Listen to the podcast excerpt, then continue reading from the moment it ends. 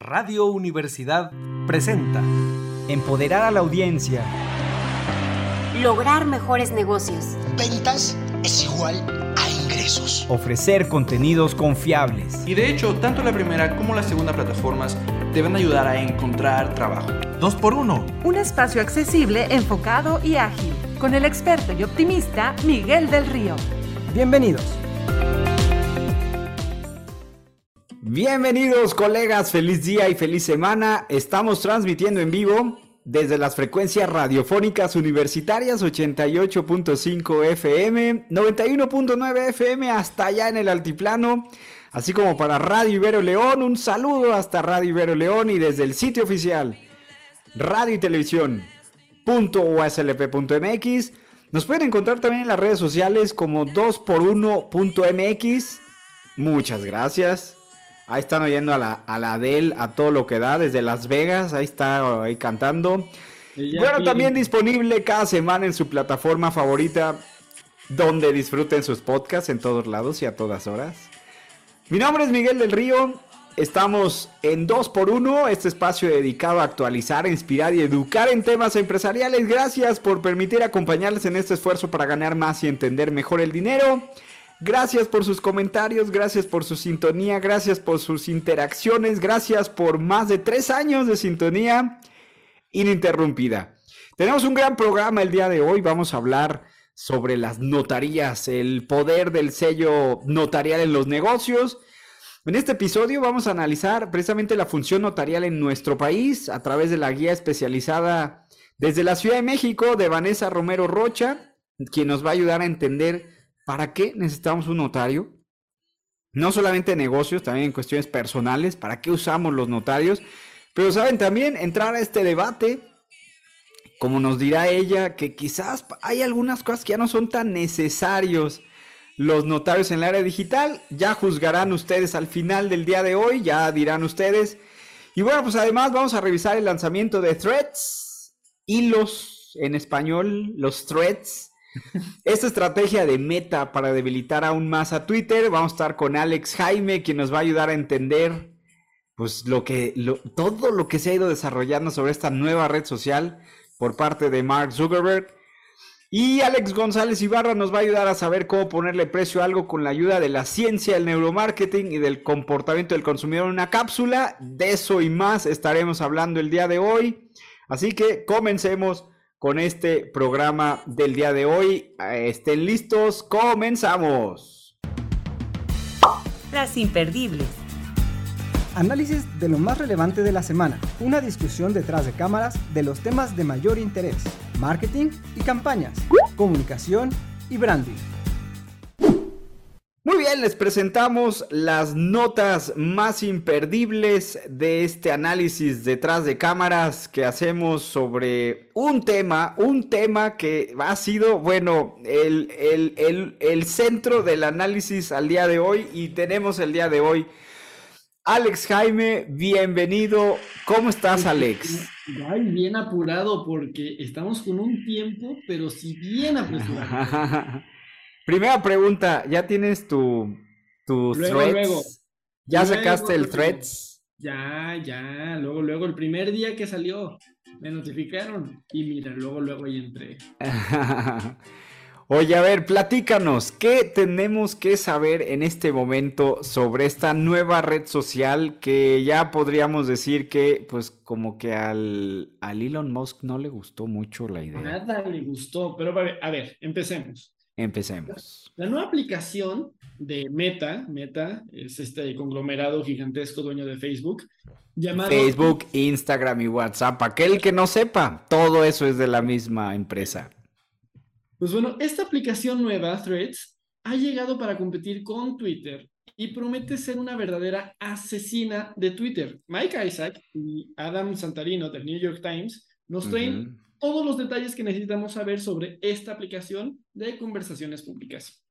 A ver, pero esto no es algo nuevo, esto es algo que ya desde anteriormente, desde meses atrás, se había especulado y había un secretismo ahí en Meta, este, creando especulación para poder este, pues, presentar esta aplicación, ¿no? Como, Ahora, Threads fue presentada actualmente como una compañera de Instagram, esta popular red para compartir fotos que Meta adquirió hace más de 10 años.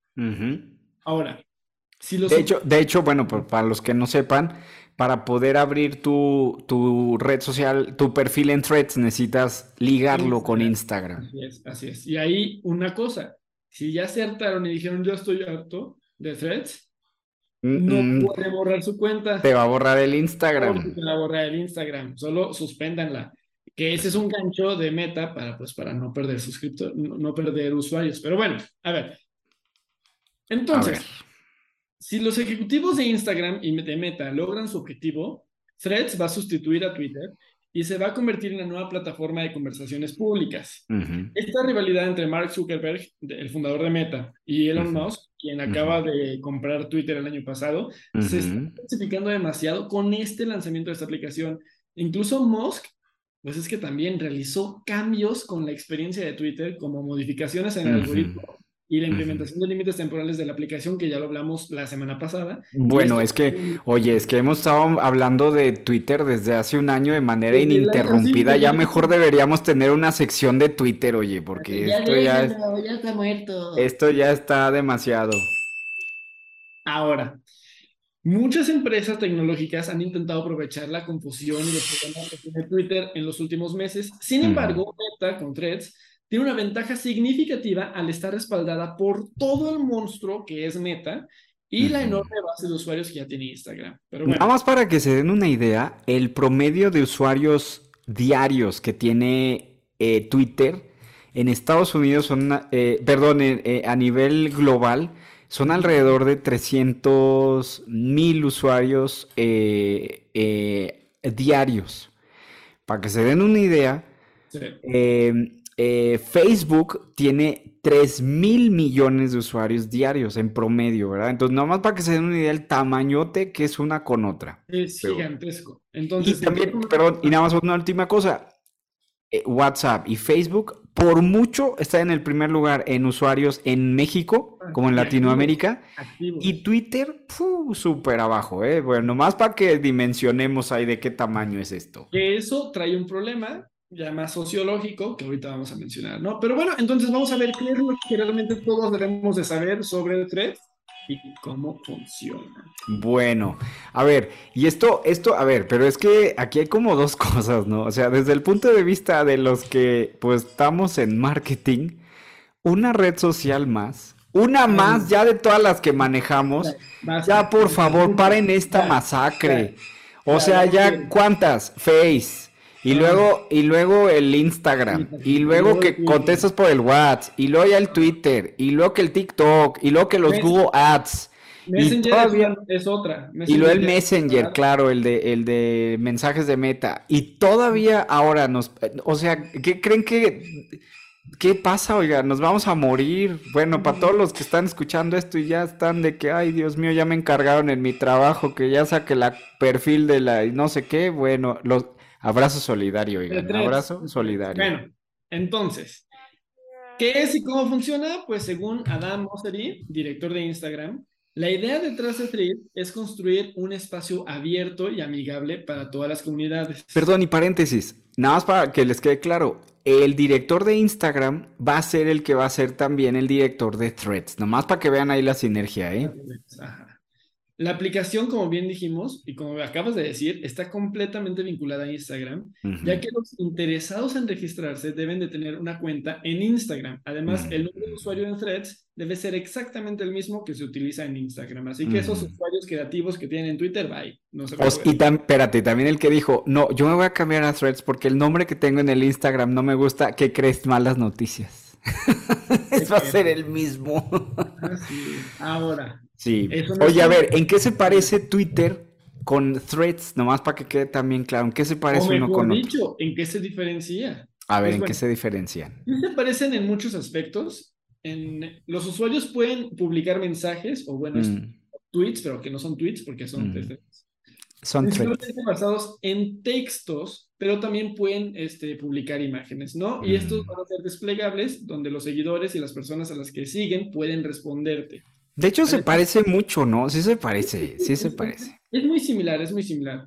Sin embargo, hay otras diferencias clave entre Threads y Twitter. Por ejemplo, Threads no admite para nada mensajería directa. Es algo que Twitter... Por el momento. Pero recuerden que es la versión beta.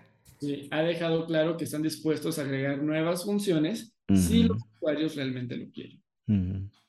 Tampoco los hashtags y tampoco a Las robar palabras tampoco. clave, Ni los, ni los, ¿cómo se llama? Ten, ten. Trending topics. Trending topics. Sí, discúlpenlo, audiencia. Sí, discúlpenlo. Ya está que se muere porque ya se quiere ir al, al Twitter ahorita, pero. No, Pero, a ver, yo nada más ahí diría, no sé tú qué, pi- qué pienses y qué, qué piense todo el ¿Qué mundo, pero, pero, a ver, el Twitter, uno de los grandes éxitos que tuvo fueron los trending topics. Al día de hoy hay gente que se pelea artificialmente. Hemos tenido un programa, hemos ya tenido un programa sobre cómo hace, cómo se hacen estos eh, trending topics de manera artificial y orgánica. Pero entonces, a ver, y este no lo tiene, a mí me parece que esa es una de las partes más atractivas que tiene Twitter, sobre todo porque luego aparte tenían los buscadores por temas, que a mí eso me encantaba en el Twitter. O Claro, sea, si tú sabías, te enterabas de lo que estaba sucediendo, no importa si fuera en China o en otro lado. Y eso en Threads No. no lo tiene por el Y momento. Hasta ahora tampoco tiene publicidad. Hasta ahora. Eh, eso, eso para que veas, sí lo, lo agradezco, porque yo creo que era muy, muy, muy intensivo. Y Bueno, a ver, Lo, lo bueno y lo malo. Pero estás de acuerdo que si tú te dedicas aquí a community management, Ah, claro. o, que, O sea, eh, o sea, te van a decir, ok, no hay publicidad, pero abre la- el perfil, ya abre el perfil de la empresa, de la marca, y ahí vas a crear orgánico. contenido orgánico exactamente. Así que no te salvas de que, bueno, no, no, no. Ahora, Oye, ajá, ajá. No, tú No, dime. tú dime. No, no, tú primero, porque ya se nos va a acabar el tiempo, nos quedan Ay, como dos bueno. minutos nomás. Pues bueno, ¿cómo fue que se creó Threads? Pues bueno, Instagram siempre quiso trabajar arduamente para simplificar su aplicación en los últimos años, es, es decir, hacerla como más ligera. Y en uno de estos esfuerzos fue convertir a Threads en una aplicación completamente separada y no hacerla este, como tal de la- dentro de la misma aplicación. Porque también una, una lección muy importante para no hacerlo, o sea, como pasó con los Reels de- contra TikTok, Ujú. pues que no, no hubo, no hubo mucha aceptación, ¿verdad? O bueno, no la misma que, que pudo haber tenido en su Bueno, momento. bueno, a ver, discutible. Espérame, o sea, discutible, porque si en algo es bueno, en, para todos los que digan, ay, no, no le va a funcionar al Mark Zuckerberg, mira, nadie se va a... me-". No, a ver, espérense, de verdad, si para algo ha sido bueno Meta, es que son bien buenos para copiar, bien buenos. ajá, sí. Ve, por ejemplo, con Snapchat, que, bueno, se volvieron enemigos el Zuckerberg con el de Snapchat cuando tienen las stories. De hecho, el de Snapchat se enojó muchísimo porque le puso el mismo nombre que tenía en Snapchat, Stories. Y luego, con TikTok, como tú mencionabas, los Reels. O sea, que es este tipo de formato de video vertical que es un exitazo en TikTok, que se usa tanto en Facebook como en, como en Instagram, que fue en Facebook se llama una Watch, copia y que se enojaban muchísimo allá desde China, estaban bien enojados. pero ahora que no vemos-. Y luego, espérate, ahora salen los abogados de Elon Musk diciendo, Y- ya hicimos una demanda porque son unos copiones, hasta puso, hasta dice Elon Musk, está bien competir, pero no ser copiones, ándele. Pero es que la verdad, seamos no honestos, tramposos, dijo. sí le funciona a Zuckerberg, no hay De que... hecho, ahí nos vamos al último punto. A ver, dinos Sí. cuál es el último punto porque se nos acaba el tiempo, eh, córrele. Nota que, que, que dijo Twitter, pues bueno, según informes de ahí de Stanford, ujú.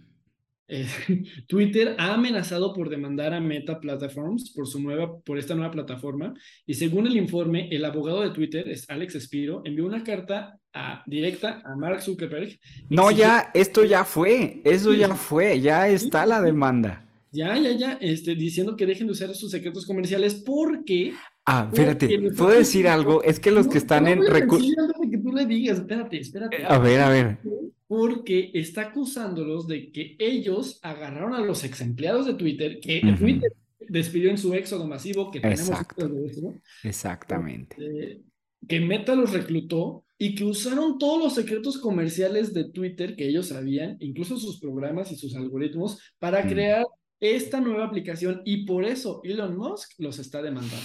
Bueno, a ver, y de ahí le contesta Zuckerberg y le dice, nada que ver, nosotros no tenemos ningún empleado de Twitter ah, trabajando en esto, pero a ver, incluso si no fuera verdad, a ver, para todos los que son jefes, si te agarras a correr a la gente a diestra y siniestra y los corres y los humillas y hasta los andas publicando en las redes sociales que los corriste por lo que, sea. Que no los necesitas y que no los quieres y que no. El que se lleva se aguanta. El que se lleva se aguanta. Así que ni modo.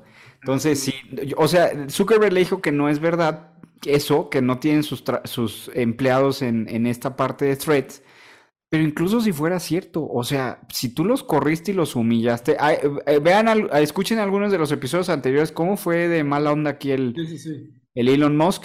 Pero bueno, pues ahí está, ¿verdad? el que se lleva se aguanta. Dos tandas, me acuerdo, las primeras dos tandas de despidos masivos.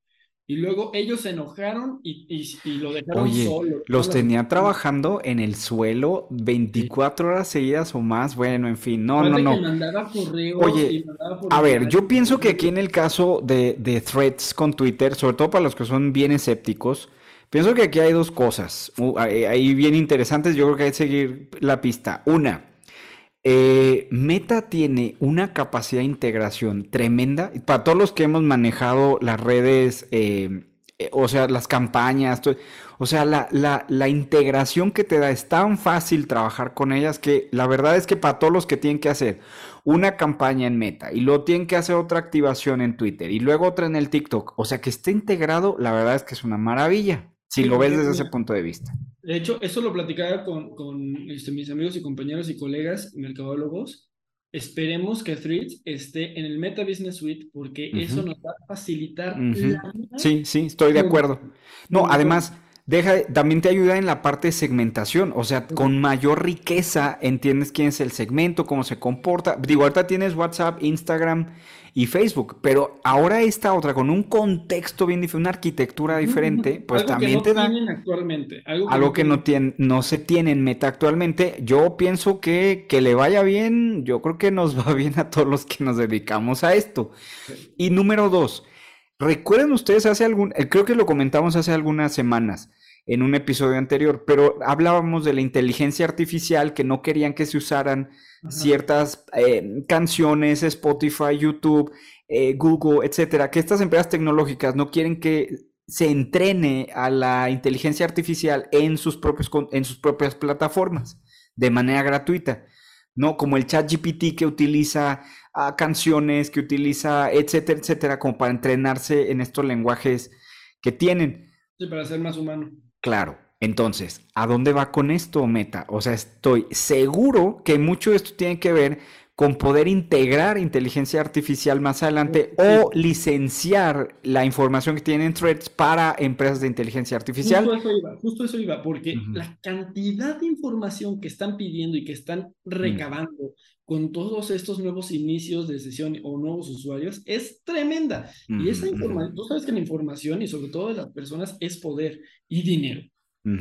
Y si algo, y si con algo está obsesionado Mark Zuckerberg, es siempre con la información de las personas. Se ha ido a juicio muchas veces y muchas veces ha ganado, pero es por esta información que tiene la gente. Yo creo que hay que seguirle la pista. A mí me parece algo muy interesante porque vemos tendencias como bien, bien eh, poderosas que están eh, teniendo en las áreas empresariales, sobre todo en, en negocios digitales. ¿Con qué concluyes, Alex? ¿Con qué concluyes y dónde podemos encontrarte? Algo muy sociológico. Aquí acabamos de ver una interacción tremenda entre los tuiteros enojados y entre los Instagramers que realmente están explorando nuevas cosas. Y la verdad es que yo lo vi en tiempo real y, y, los tuiteros odiaron esta aplicación. Andabas peleándote ahí, andabas peleándote, ¿verdad? Híjole, de veras, con esta gente que no tiene modales. Sí, ya sé, no tiene. la amaron y otros la odiaron. Y fue hermoso ver cómo se peleaban todos. Pero bueno, estoy en todos lados como arroba y Alex Jaime. Estoy en el Twitter, en el Instagram, en el Threads, en el Facebook. No, ya, ya paren esto. Estamos ya muy cansados para esto. un saludo, un saludo a todos los que andan ahí creando contenido en este momento y ya están como que, o sea, esto para mí cero es una buena noticia. Saludos al Ricardo. saludos, saludos. Muy bien, oiga, pues eh, vamos a una cápsula que nos preparó Alex González Ibarra sobre cómo ponerle precio eh, a algo con lo que sabemos del neuromarketing. Y luego nos vamos a un corte y regresamos con nuestra invitada desde la Ciudad de México para hablar sobre los notarios. Entonces no se lo pierdan.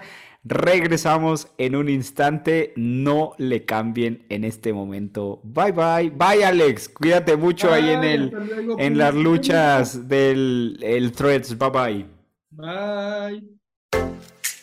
Radio Universidad presenta Enmarcando. ¡Eso sí que es otra onda! Presentado por Alex González Ibarra. ¡Cállese y tome mi dinero! La oportunidad perfecta para descubrir al marketing en todo lo que nos rodea. ¡Qué buen servicio! En sus marcas, listos, fuera, aquí vamos.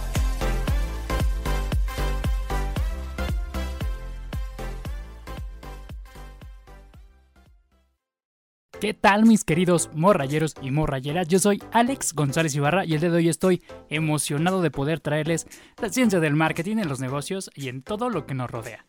Me pueden encontrar como Alex González Ibarra en redes sociales. En esta ocasión nos enfocaremos en la neurociencia. Y no, no es para que se pongan nerviosos ni tengan que preocuparse por algo en especial, a no ser que se les haya olvidado sacar la ropa de la lavadora o peor aún darle de comer a su gato. Les recomiendo que chequen eso, ¿eh? Así que es momento de comenzar. ¿Alguna vez se han preguntado cuál es la mejor forma de ponerle precio a las cosas que piensan vender y con esto no morir en el intento teniendo pérdidas o que no sea lo suficientemente atractivo para el consumidor? Atractivo y atractiva como tú que nos estás escuchando en este momento, dulce y hermoso ser exitoso y amable. ¡Olvidaste valiente y guapo! Perdón, es que todos ustedes son la mejor audiencia. Pero bueno, pónganse cómodos, suban el volumen y déjenme compartirles algunas recomendaciones para asignar precios a cualquier cosa que piensen vender. ¡Vamos allá!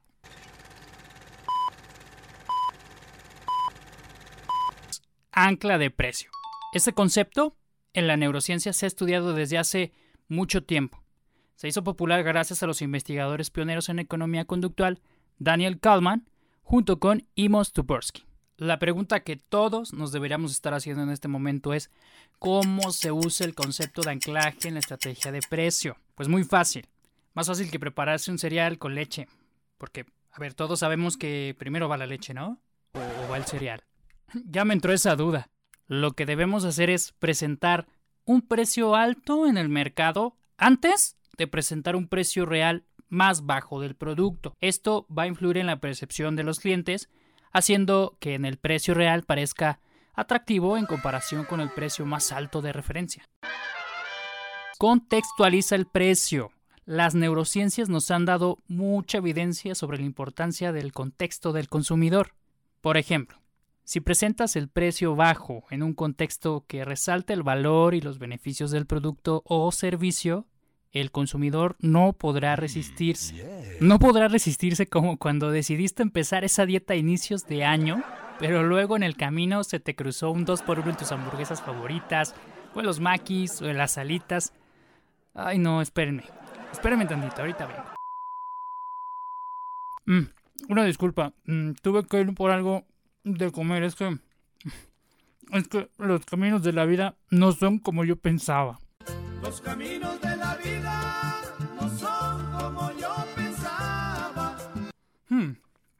Solo recuerda que con esta estrategia deberás destacar las características únicas, desempeño, beneficios o lo que el cliente perciba como el valor que está recibiendo y que vale la pena pagar. Mm. Un provechito si están comiendo. Ofrece diferentes opciones de precio las teorías clásicas de comportamiento del consumidor nos ayudan a demostrar la importancia de darle el control de la compra al consumidor o hacerle percibir que tiene el control. De hecho, la personalización es la estrategia más tradicional y es generalmente utilizada para romper la sensibilidad al precio desde un helado hasta un automóvil. Siguiendo este contexto, el cliente comprará y elige la opción que mejor se ajuste a sus necesidades, obviamente. Nunca escatimes el poder de darle el control al cliente. Que se sienta especial. Que se sienta el mero mero. que sea el elegido, que tenga el poder. El poder de Grayskull.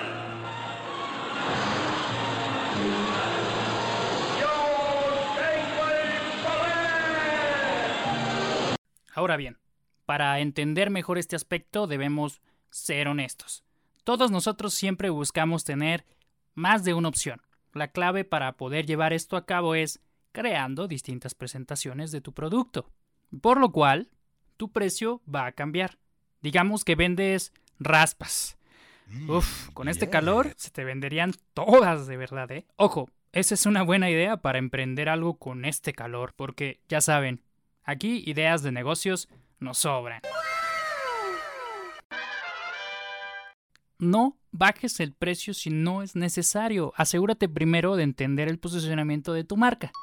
Por ejemplo, si tu marca es eh, pues asociada con exclusividad, mucha elegancia y alta calidad, porque no se vayan a olvidar que tienen que levantar el meñique cada vez que toman agua, porque eso es signo de elegancia. ¡Qué elegancia la de Francia! Buenas noches, señor. ¿Quiere retirarse de inmediato y sin escándalo? Sí. Si ponemos esta marca como ejemplo, pues la competencia mm, por precio quizás no sea la mejor idea para mantener esta reputación, ¿están de acuerdo?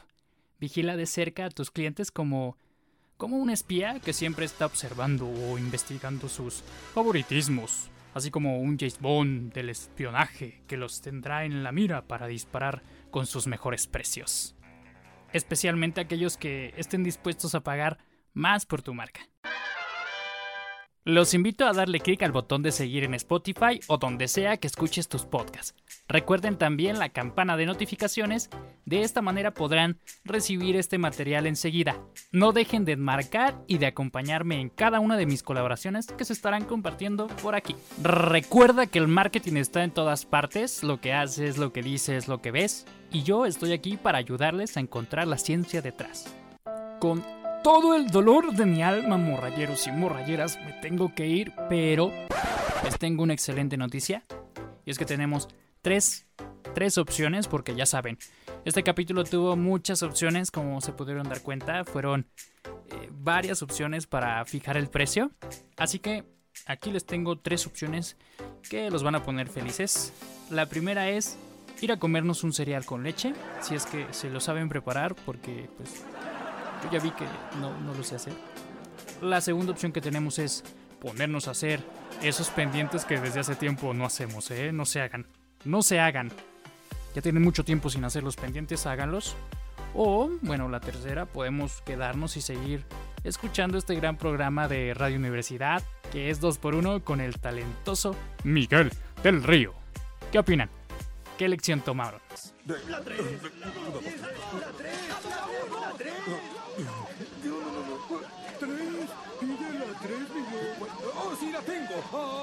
La número 3! Muy buena elección, mi lord. Nos quedamos con la opción número 3. Y pues bueno, sigan aquí escuchando 2x1 con Miguel del Río. Muy pronto me volverán a escuchar. Nuevo tema, misma vibra y mucho más material que espero sea de gran ayuda para ustedes. Y si ya me extrañan, ponle replay. Cambio y fuera. Estoy casi segura que la, entrevista. la mayoría de los negocios Reflexión y actualidad. Insight al aire. La voz de expertos.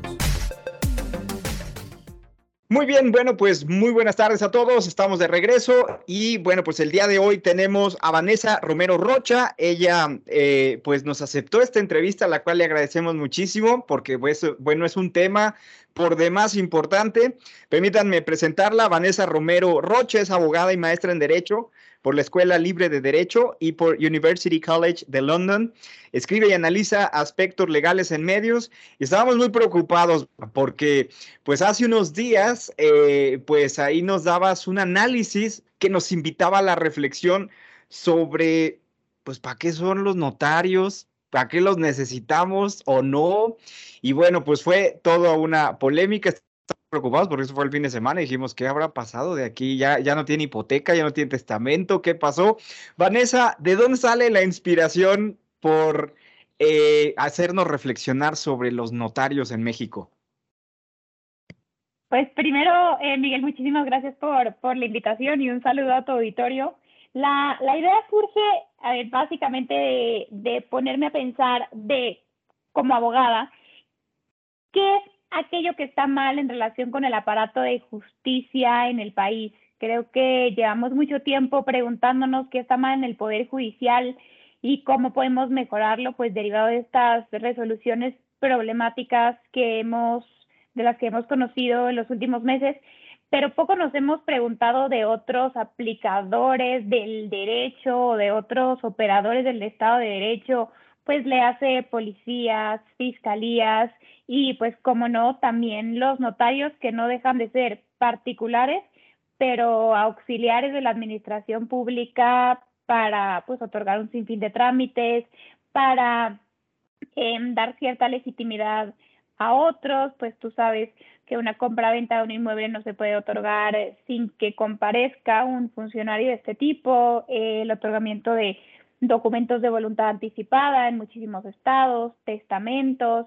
Entonces, eso, pensar al, notario como un funcionario más en, la, en el aparato de justicia. Ahora, eh, platícanos, una de las primeras ahí eh, notas que tú nos hacías y nos compartías era qué se necesita para ser notario. O sea, qué necesitas estudiar, qué necesitas ser, qué necesitas tener de requisitos. Eh, y bueno, una de las cosas que los que nos están escuchando se pueden dar una idea es que cada estado tiene su normativa específica. Entonces, no hay como una forma en el que si eres en Tlaxcala, sea lo mismo en Guanajuato, sea lo mismo en Ciudad de México. Pero a ver, danos un, un pequeño panorama sobre quién puede ser y quién no puede ser notario y cómo desde ahí ya empezamos a, pues, a reflexionar. Correcto, pues como toda la legislación civil en este país, compete a cada uno de los estados regular en la materia. Por eso es que tenemos tantos códigos civiles como, como entidades federativas. Eh, en ese sentido, y como la mayor parte de la actividad notarial es en materia civil, pues los notarios están regulados por estos eh, ordenamientos locales. Es así que cada uno de los estados tiene un colegio de notarios local. Por ejemplo, tenemos el colegio de notarios aquí en la Ciudad de México. Eh, el notariado está regulado por una ley del notariado local, es decir, lo pongo también en el ejemplo, en la Ciudad de México tenemos la ley del notariado de la Ciudad de México, que da origen entonces al, Colegio de Notarios de la Ciudad de México, que determina cuáles son los requisitos que una persona va a tener que cumplir para poder convertirse en notario. Cierto es, y hay que hacerle honor también a eso, que la Ciudad de México es el estado, pues es la entidad en donde es más complicado convertirse en notario, porque es pues la entidad en donde están la mayoría de las escuelas de derecho, uno para ser notario tiene que ser eh, abogado o licenciado en derecho, y hay un montón de, de competencia porque es en, en, la entidad en donde los notarios ganan más dinero, ¿no? Entonces, particularmente en la Ciudad de México es complicado convertirse en notario, se tiene que ser abogado y pasar un, examen de, de, de, oposición. Primero un, un, examen de aspirante a notario y después un, un examen de oposición y haber trabajado en una notaría. No es así en el resto de las entidades federativas, requisitos más, requisitos menos, pero esa suele ser la base, ser abogado, licenciado en Derecho, y la diferencia con, con, con, la Ciudad de México es que todavía hay mucho nepotismo en el otorgamiento de la patente notarial. Pues ahí yo, yo estaba resaltando que debería hacernos muchísimo ruido que uno de los notarios de la Ciudad de México fue Procurador General de Justicia y fue embajador, creo que fue embajador de, de México en, en, Francia. Pues, ¿cómo puede ser que una persona sea pues, suficientemente talentosa para tener en su corta vida, de, debe tener 65, 70 años el señor, para haber tenido esos tres cargos? Entonces, eh, mucho, eh, muchos notarios del, del pasado de la Ciudad de México y aún los notarios de hoy día en otras entidades federativas suelen ser amigos de alguien, amigos del gobernador, sus papás son notarios, no, no es raro hoy escuchar de familias de notarios que cinco generaciones para arriba fueron notarios. Entonces ahí es donde nos empecemos a, a, o nos deberíamos empezar a dar cuenta de las redes de nepotismo que siguen rigiendo la profesionalidad de hoy. No, bueno, y sin duda es una, es una realidad, ¿eh? Por ejemplo, ahí sí, esa historia, yo creo que a muchos, muchos de los que estaban ahí al pendiente del análisis que compartías, eh, creo que fue como una gran realidad, porque como tú bien lo dices, ¿cuántos no vemos de generación tras generación que es como la heredar, ¿no? La, notaría. Y ahí viendo, pues sí, cada estado es diferente, pero en realidad, pues sí, ese examen, por ejemplo, de oposición que mencionas, entre otros requisitos, pues hay ciertos, eh, ciertas variaciones en la ley donde te permite, por ejemplo, que el notario adscrito, o sea, que en caso de fallecimiento se quede con la notaría, o que, por ejemplo, eh, pueda ser por orden del Ejecutivo quien ocupe una notaría más allá de cualquier otro, otro requisito, pues lo cual te da también, pues, una reflexión ahí al, al final, ¿no? Ahora, también otra de las cosas es que son muy necesarios. O sea, tú le preguntas ahora, por ejemplo, eh, que van a comprar una casa. Como tú decías, ¿no? Algunos trámites civiles, que es básicamente como el 80% de una operación que hace una notaría en promedio en nuestro país, eh, pero son muy necesarios. Es decir, sí son muy necesarios. ¿Qué opinas sobre todo en este punto? ¿Qué tan necesario es un notario? Pues hoy es eh, tremendamente necesario para todo, como te decía, para comprar una casa, para otorgar testamento, documentos tan relevantes como documentos de voluntad anticipada, pues estos documentos de eutanasia que existen en algunos estados, para constituir empresas, o sea, para constituir sociedades, para casi todos los actos relacionados con, con sociedades, pues otorgar poderes, otorgar hipotecas, bien, bien lo decías, recibir herencias. La realidad es que en este país cualquier trámite, eh, trámite medianamente relevante se necesita un notario. Eso es así, pues por la legislación como existe. Ahora la pregunta verdaderamente interesante que deberíamos formularnos es qué tanto lo, lo necesitamos, qué tanto necesitamos que la legislación sea así. Y, y esto lo digo por varios aspectos. Uno, pues porque no podemos negar que hoy existen plataformas tecnológicas, herramientas tecnológicas que nos permiten tener mucha más certeza respecto a la eh, identidad de las personas que otorgan los actos. Y dos, porque nos toca también dejar de hacernos tontos. Eh, la realidad de la práctica notarial en México es muy diferente a lo que se pensó cuando se creó hoy tú quieres otorgar un testamento y te prometo que no vas a ver al notario en todo el acto de su otorgamiento. Te va a mandar a su achichincle, porque así le dicen en la escala notarial, te va a mandar a su abogado, te va a mandar al pasante.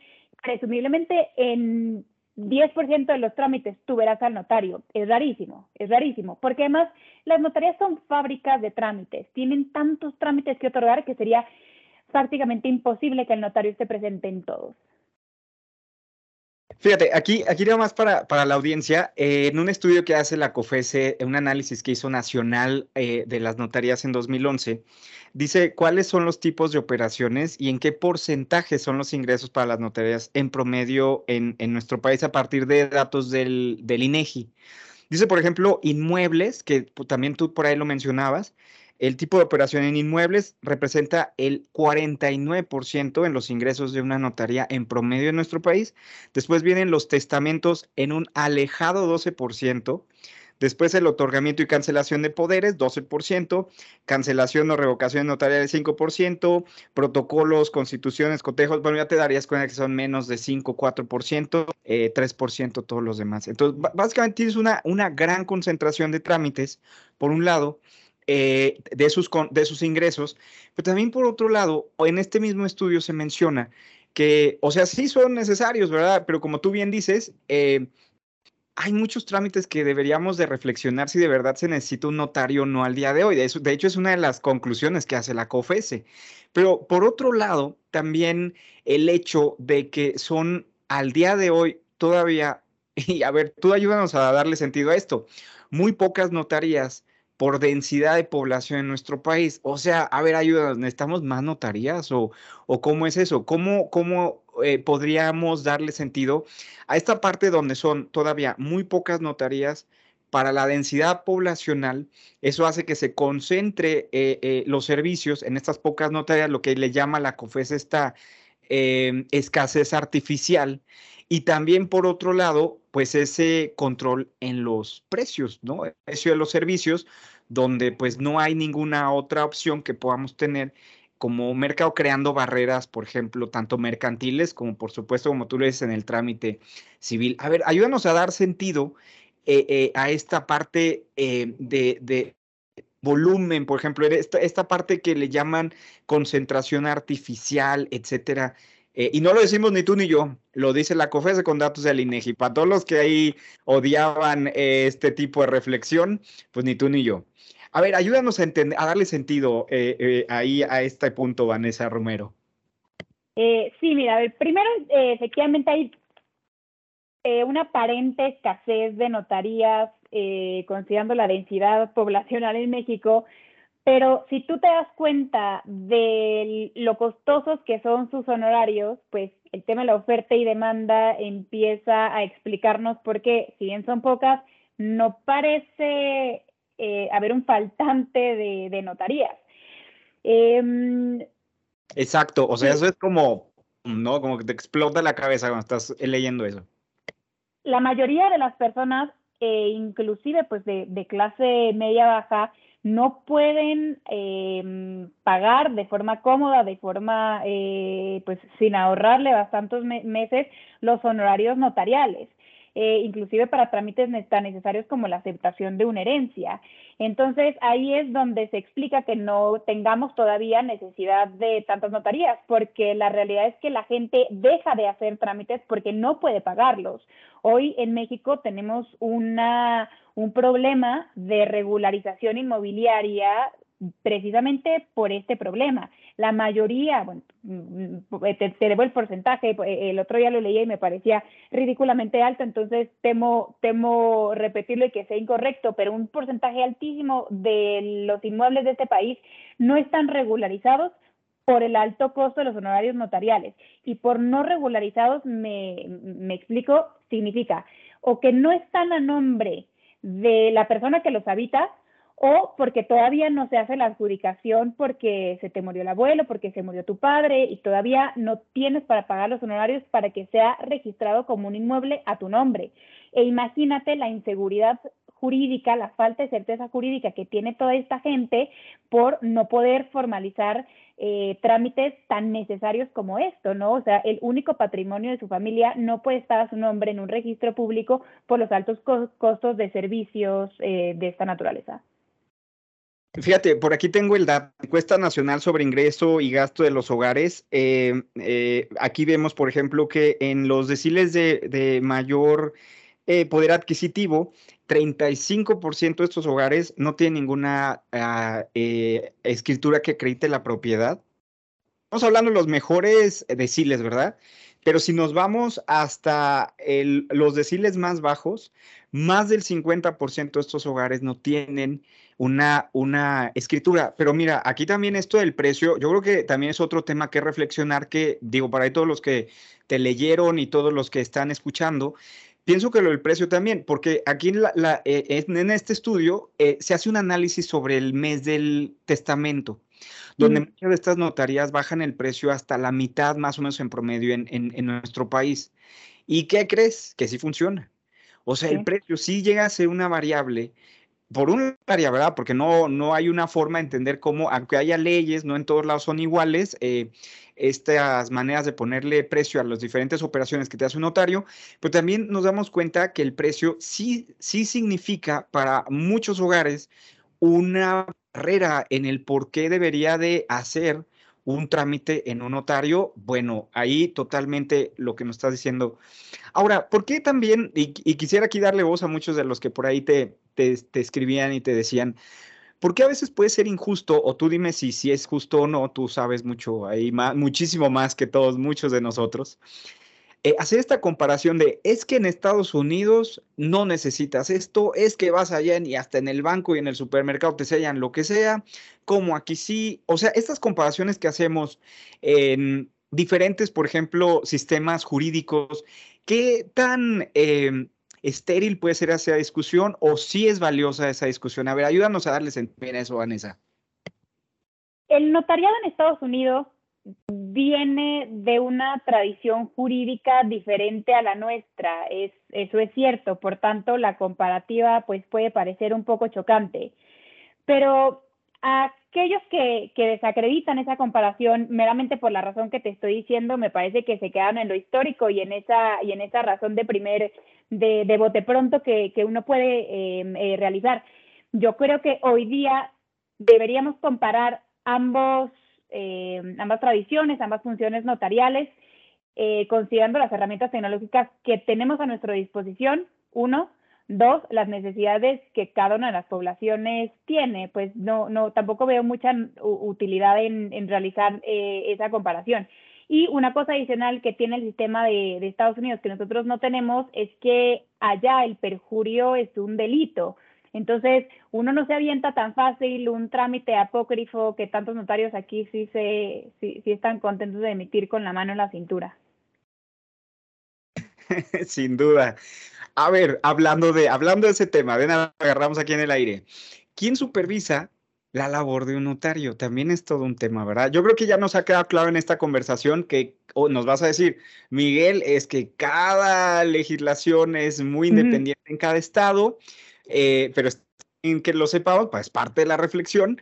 Pero, ¿cómo funciona esto de la supervisión o hasta dónde, qué tipo de sanciones puede tener? Bueno, a ver, ayúdanos a tener un panorama más claro sobre esta parte de, de estas actividades. ¿Quién, quién, ¿Quién lo revisa? Y ahorita vamos al lado oscuro, ¿verdad? Pero, pero mientras, ¿quién lo supervisa?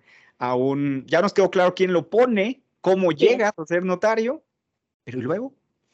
Eh, como te decía al principio, los notarios lo que hacen no es sino una función auxiliar a la, administración pública. Por alguna razón se nos ocurrió que era muy buena idea considerarlos como particulares, ¿no? Como, como unos honorables abogados que prestan servicios a la comunidad y que además eh, ofrecen una función auxiliar a la administración pública. Entonces, lo interesante aquí es, son particulares. Son efectivamente ya, bien lo dices tú, en mayor o menor medida en función de su legislación aplicable, pero regulados tanto por el Estado como por el colegio de notarios al cual están adscritos. Y aquí lo grave. Uno, el colegio de notarios no deja de ser sus pares. Y dos, el gobierno los supervisa, pero no como un funcionario público que materialmente son.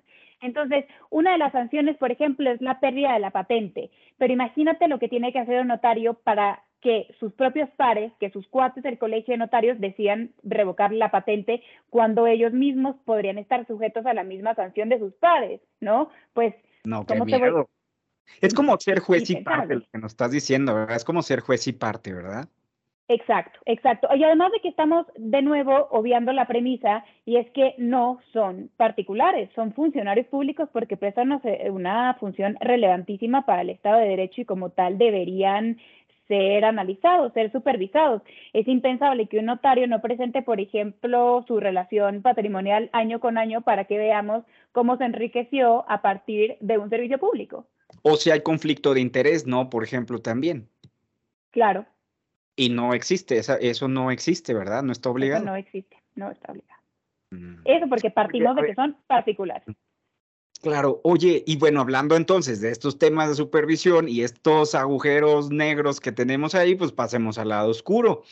Sí ha habido casos muy documentados en nuestro país y sobre todo en la historia reciente de notarías eh, públicas, por ahí el caso, por ejemplo, de Carlos Ahumada y de Zenli Llegón, que prácticamente vienen de la misma notaría, y hay un muy buen artículo de 2007 de, en la revista Proceso sobre estas relaciones causales, eh, perdón, de Morales Lechuga, así se titula el artículo, y básicamente nos pone este ejemplo de, pues, hasta dónde puede llegar esta falta de supervisión, estos abusos que puede tener ciertos lugares. No, más allá de eso, ¿qué, qué nos puedes comentar sobre, sobre todo en este extremo, da donde se puede llevar estas, estos conflictos de interés o toda esta serie de elementos cuando la supervisión quizás no es la más adecuada. ¿Qué, qué nos puedes decir, Vanessa? Lo conecto con el punto anterior. Como no tenemos control sobre cuáles son los bienes de notarios como este, ¿no? Imagínate, y es precisamente el que fue procurador, el que fue embajador, después notario de estos personajes. Como no tenemos control sobre su patrimonio, como no podemos saber qué tan rico es ni qué bienes tiene porque no es un funcionario público, entonces, pues estamos ciegos ante esa información y ante cualquier castigo que pueda ser impuesto. Además de que esta la función notarial, sobre todo en el gremio de los abogados, está eh, vestido como con esta honorabilidad, con esta grandeza que, son juzgados poco, yo creo que por el gremio y socialmente, pues este señor sigue otorgando escrituras a diestra y siniestra. Ahora, en, ese sentido, eh, pues vamos entonces, ¿qué se podría hacer? Por ahí hay varias cosas ahí interesantes eh, que, propone varios de estos estudios que se han llevado a cabo en nuestro país y pues es invitar sobre todo al análisis. Pero, por ejemplo, en el de mucho de lo que em, eh, de lo que se puede arreglar, de lo que se puede recomendar. por ahí se menciona, por ejemplo, la, esta ley de los pedatarios de correduría, aquí lo tengo, los corredores públicos que pueden ser una alternativa a los notarios. Dice por ahí, bueno, pues no, ahorita no funcionan como tal, pero pues se pueden usar. Eh, ¿Sabes qué es esto de los em, corredores públicos y cómo esto podría funcionar? Obviamente en la, en, en la actualidad no, pero ¿cómo podría ser como una alternativa a los notarios? Mira, los corredores públicos son notarios, pero solamente para efectos mercantiles. Y fueron muy interesantes porque fueron precisamente los corredores públicos que pues, se sentían de menos categoría que los notarios, y de hecho así son tratados, los que inician el procedimiento en el 2011 frente a la COFESE para que fueran declarados como un, un monopolio. La verdad es que los corredores son exactamente lo mismo que los notarios para efectos prácticos. Son igualmente un monopolio, analizados por pares, pues tienen exactamente los mismos problemas. Entonces yo no creo que eso pueda ser una solución. O sea, Guatemala, Guate peor. Pues es cierto que cobran menos, es cierto que cobran menos, pero pues en estructura son igualmente nocivos. Ok, ok. Ahora, estos trámites, por ejemplo, ahí también hay un estudio que se hizo a, mi pymes en acceso a trámites notariales de dar de alta a tu empresa, de hacer tu acta constitutiva. Yo creo que ya sabes a dónde va esta conversación, estimada Vanessa. O sea, cero, cero mi pymes andan haciendo ese trámite. Entonces, a ver, pero ya vimos que mucho tiene que ver, como tú no lo decías, pues esa concentración que tienen, ¿no? Eh, eh, eh, por densidad poblacional y sobre todo por, por unidades económicas tener variable del precio también que pues, eh, dice ahí, pues puede llegar a ser más del 50% de los ingresos que puede tener iniciales una MIPYME, tan solo constituirse, pues, lo cual es catastrófico para una empresa.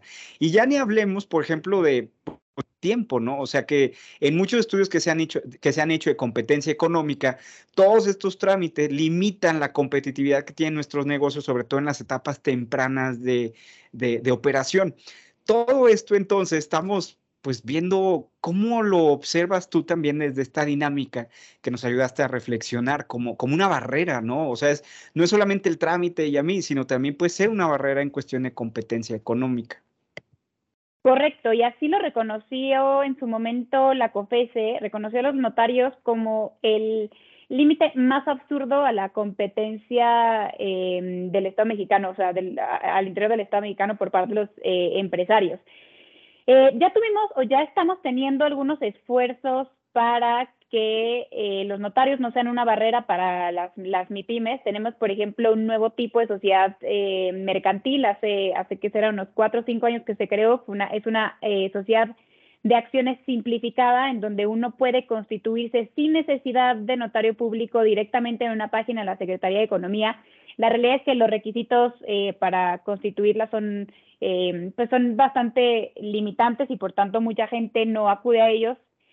Tienes que ganar muy poco dinero al año para poder ser beneficiario de este tipo de, de sociedad pero ya lo estamos viendo, ya estamos caminando para allá y yo asumiría que el sistema en la Secretaría de Economía ya tiene suficiente experiencia como para poder ampliarlo a otro tipo de, de sociedades. Entonces yo creo que la infraestructura la tenemos, la voluntad política yo creo que se puede trabajar. El tema verdaderamente caótico será pues romper ese nicho de poder que hoy tienen los notarios, que son gente tremendamente poderosa, pues son abogados, eh, la mayoría eh, ha tenido algún cargo cercano al Poder Judicial, pues tú sabes que esta resolución de la COFES de 2011 la revocó en su momento la Suprema Corte de Justicia de la Nación porque había dos notarios ahí metidos. Entonces, no es, no es cosa menor el poder que controlan. ¿Con qué concluyes, Vanessa, Vanessa Romero Rocha? Fue una gran conversación, pero queremos ver con qué concluyes y dónde pueden seguirte y pues seguir reflexionando en, este, en esta misma discusión o en otras, Vanessa. Eh, muchísimas gracias de nuevo por la invitación. Pues yo concluyo que eh, nos tenemos que meter en estos temas escabrosos que yo sé que ponen incómoda a mucha gente y es la forma de vida de mucha gente, pero también veamos el otro eh, lado de la moneda que es el limitante de la seguridad jurídica, pues de, de mucha más gente, una, eh, un porcentaje de población mucho mayor que aquel que se ve beneficiado por la figura del notario. Y ojalá podamos pensar en soluciones integrales, no solo que resuelvan el tema de los notarios, sino también problemas de registros públicos, de catastros, que son esfuerzos que no están engranados y podríamos eh, pensar en una solución interesante que alinee todos estos problemas y los solucione pues en beneficio de, de la población. Y pues me pueden seguir en Twitter en arroba Vanessa con doble N, doble S y al final doble R. Muchas gracias de nuevo por la invitación. Muchas gracias, Vanessa. Ojalá la última vez, muchos temas, ya nos pusiste muchos temas en la mesa, muchos temas de reflexión, muchísimas gracias. Déjame nada más despedir rápidamente. Terminamos, ya saben, arroba Vanessa con doble N, doble S y doble R al final. Terminamos este episodio, les agradecemos mucho, nos escuchamos la próxima semana. Entre tanto, pásenla muy bien, hasta entonces, muchas gracias. Radio Universidad presentó Empoderar a la audiencia. Lograr mejores negocios. Ventas es igual a ingresos. Ofrecer contenidos confiables. Y de hecho, tanto la primera como la segunda plataformas te van a ayudar a encontrar trabajo. Dos por uno. Un espacio accesible, enfocado y ágil. Con el experto y optimista Miguel del Río. Hasta pronto. Bye bye.